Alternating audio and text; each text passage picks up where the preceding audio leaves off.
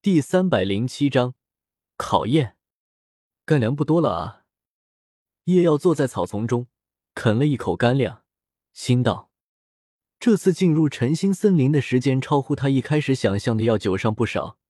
所以，一开始进入晨星森林前，虽然他都准备了不少，但是现在依旧是吃的七七八八了。如果是在晨星森林外围还好。起码有一些低级魂兽的肉还是能吃的，但是现在在这核心区里，大致还有七天左右的分量吗？夜妖默默计算着，因为他自己那大的超乎寻常人想象的饭量，如果每一餐都要吃饱，那么哪怕他的黄玉项链全部堆满了干粮，也坚持不了多久。所以在没有条件的时候。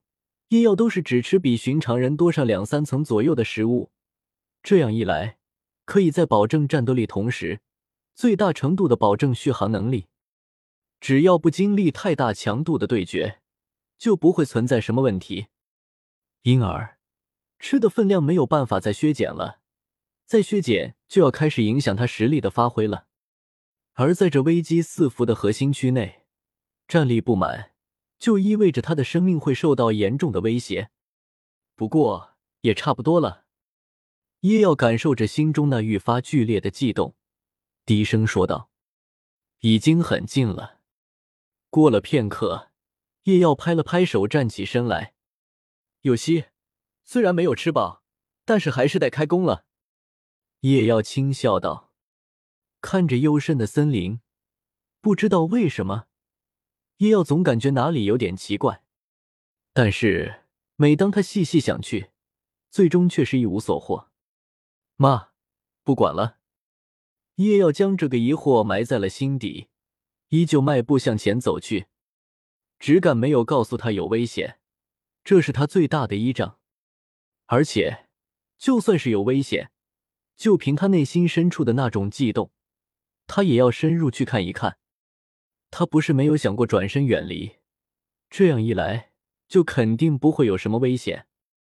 但是每当这个时候，夜妖内心深处的那道呼唤声就会变得急切，而他的心中也会涌上一丝的空虚，好像会错过一些什么重要的东西，错失了不止一亿的感觉。话说，我怎么总感觉这是什么上古之神在低语啊？你是克苏恩还是恩佐斯啊？叶耀心里忍不住吐槽。不过，在他感觉到誓约胜利之剑似乎散发出一丝亲切的气息，他就打消了这个想法。如果说有什么邪神能够瞒过他的直感，从而忽悠他，这个夜耀相信是可能有的。到底直感也是有着局限性的，但是。如果这个邪神还能够连誓约胜利之剑都骗了过去，那么叶耀就算上当也认了好吗？所以，叶耀义无反顾的选择了前进。他没有注意到，他的脚步刚动，在他的身后就袅袅婷婷的升起了一丝薄雾。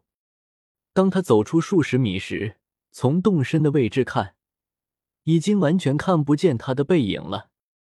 大雾降临，核心区内众多的霸主级别魂兽在同一时间都是扭头看去。是谁又闯入了禁地？一只盘踞在水中、完全看不清有多长的巨大蛇形魂兽低吼道：“不会又是那只兔子吧？”前些日子才被夜耀拉去练手的饕餮师抬头看了一眼，这么些年来，除了那些屈指可数。幸运到了极点的人类以外，就只有那只只会逃跑的闪电兔成功跨越了迷雾，进入了禁地。而且，只有那只兔子真正见过了那位大人。好，想到这里，饕餮师忍不住拍了一下地面。如果不是因为这样，他当初发现闪电兔和夜耀狼狈为奸的时候，哪会就这样吃下这个闷亏？换成别的魂兽。他早就打上门去了，可唯独这只兔子，睡了睡了，反正不关我的事。饕餮师再也不去想那些糟心事，合上双眸开始睡觉。既然考验已开，那么就完全不干他们什么事了。他们这些核心区内的霸主级魂兽，在某种程度上也是一道考验。第一道考验，核心区里的魂兽，其实有近八成的魂兽都是代代相传的，除了被人类击杀而未曾留下后裔、中途陨落的，其余魂兽大多都能够很好的传承下来。而他们这些魂兽，从祖辈上就始终铭记着一件事：他们是禁地的守护者。想要进入禁地，想要见到那位大人。想要取得那件东西，就得先通过他们这一关。无论是靠实力强行击败他们这些魂兽也罢，通过智慧也罢，甚至是幸运，只要能够越过他们，踏入禁区，那么都算是通过第一道考验。至于第二道考验，说简单也简单，说难却又难如登天。说简单，那是因为。第二道考验只需要走就行了，无需什么历经千难万险斩杀个蛇发女妖啊、十二试炼什么的，只需要简简单单的走路就行了。期间你不会遇到任何危险。至于说难呢，是因为你需要走的路程多少会视情况而定。如果顺利的话，可能只需要短短几秒，走几步你就能跨过这道考验。但是如果不顺利的话，呵呵，你可能走一辈子都走不出去，几乎可以算是某种程度的鬼打墙了。不过，因为里面那位大人心肠好，一旦考验之人无力再进行考验，那么他就会散去迷雾，将考验之人送出。比如几年前的那个人类吧，那运气是真的好的不像话。明明实力不强，还受了重伤，而且毫不掩盖的一路朝着禁区跑去。按道理来说，这样的货色，在他们这些无聊的魂兽手上，肯定活不过三秒。但是有意思的是来了，那个人类首先经过的是一只蠢蝎子的地盘，然后那只蝎子忙着带孩子，在感觉到那人类的情况后，判定出那个人类的情况后。就放之不管了，带孩子去了。反正就算没有我阻拦，他也走不远。之后，那个人类又到了一只蠢熊的房区，正好那只蠢熊想去外面找找蜂蜜，于是，在人类和蜂蜜之间挣扎了一瞬，他选择了蜂蜜。反正我后面还有兽，问题不大，问题不大。然后是一只瞎了一只眼睛的老虎。他失眠了好久了，好不容易那一天有了一点睡意，所以根本不想动弹。就这样，在种种意外之下，那个人类接连跨过了三个区域，来到了最后的一只魂兽的地盘——霸主千石礁的水潭旁。正常情况下，这位年龄最大、实力最强的老大哥是不会出现什么掉链子的差错的。但是这一次，这位老大哥正在蜕皮，反正前面那么多小弟们在呢，不会这么巧在我蜕皮的时候有人来吧？然后人就来了，即将完成蜕皮的千石蛟傻眼了，但是他根本无法做什么。他在蜕皮过程中，先不说要忍受多么剧烈的痛苦，就说他在蜕皮之时一身实力十不存一，这就已经让他根本无法动手了。所以，那个人类就在他眼皮子底下进入了禁地。这什么情况？所有核心区的魂兽都懵了。怎么这就有人闯过去了呢？从哪几个夯货那里过去的？而那几个夯货也是一脸茫然。咋回事？后面那几个没拦住他们吗？之后，千石蛟蜕完皮后，急吼吼的叫了兽来询问：“小老弟。”你们咋回事？不知道啊，我以为后面的兽能拦住。是啊，我也以为后面的兽能拦住。我我以为老大你能拦住。看着小弟们一个个的话，千石娇一脸郁闷。我在蜕皮啊，拦个屁的拦！最后，几只魂兽面面相觑，心里面都是一个感觉：这个人类运气真低好。可能这就是人类所说的天命之子吧。不过，事实证明他们想多了。过了两天，那个人类出来了，一无所获。不不不，大人看他可怜，就把他的伤治好了再放出来的。之后，那个人类自以为隐秘的跑路，其实，在诸多魂兽眼中却是极为显眼。不过，好歹那个家伙被大人治好了伤，他们也不好这就把人又杀了，所以只当看不见了。不然呢？不会真有人以为一个魂帝能够在核心区随意进出吧？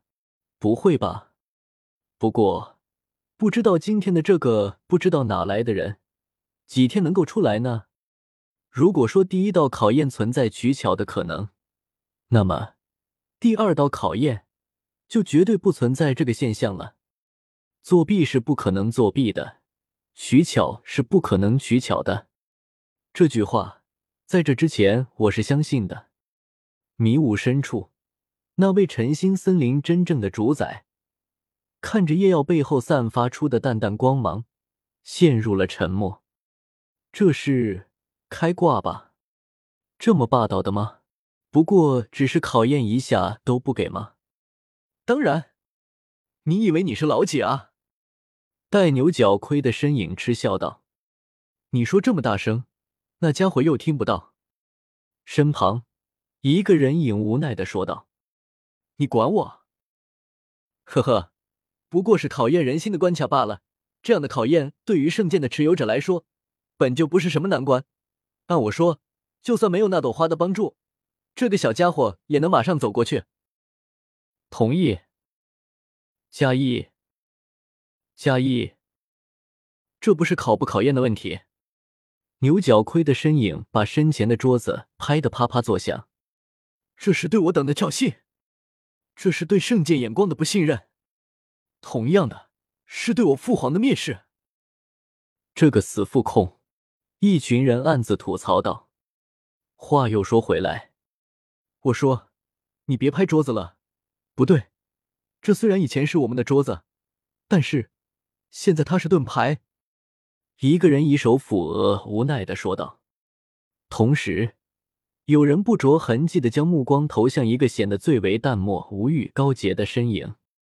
都一样。牛角盔挥了挥手，表示这都是小事情。王啊，这是你早就料到吗？有人询问。怎么可能？居中之人轻笑。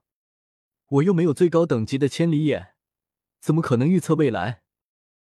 也是，毕竟这是那个恶趣味废材加三级的宫廷小丑才会做的。我说，凯清，这么多年了，你对梅林的态度还是这么？居中之人一时语塞。哪有啊？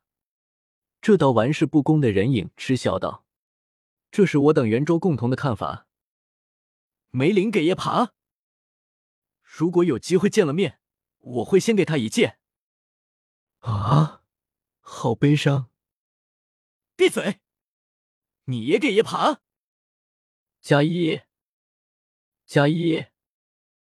哪怕是某位独臂的身影，也是低声道：“虽然我不是什么合格的骑士，但是打他闷棍的时候，还是可以算我一个。”看他不顺眼很久了，老实人也忍不了。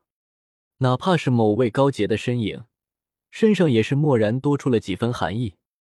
好吧，不得不说，这些性格各异的圆桌骑士们，在对某人的看法上，竟然出人意料的一致。好吧，希望他们不要见面，希望梅林没事。居中之人只能这样想着。不过他也是有些讶异，那朵花竟然这么霸道，意外之喜啊！不愧是和那株相思断肠红同品级的仙草，这是得到我认可的人，不需要你再来进行什么多余的考验，哪怕是神明当面，我也敢这么说。我认可的人，必然是一个真正的高洁之人，必然是一个真正的骑士。所以，所有考验都给爷爬，这是直接掀桌了啊！主宰有些无奈。作为一朵花，这么霸道真的好吗？随后，看到叶耀背后愈发清晰可见的纹路以及光辉，主宰无奈，算了，信你了。于是，大雾尽散。嗯，这雾散了。叶耀有些惊讶。就在不久前，他发现了身边逐渐开始升起淡淡的雾气，并且开始将他的四周包围。他明白，他应该快到了。无论是传言还是闪电兔所说，在到达目的地之前，都有着这么一道雾气。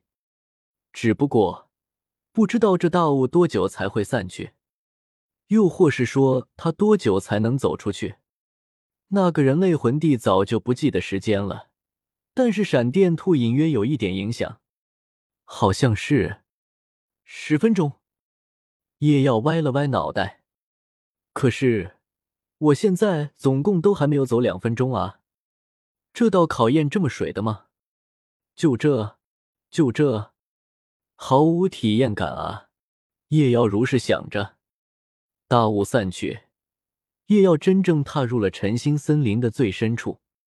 而在此刻，映入他眼帘的是，这是叶耀有些震撼的看着面前的一切，神殿。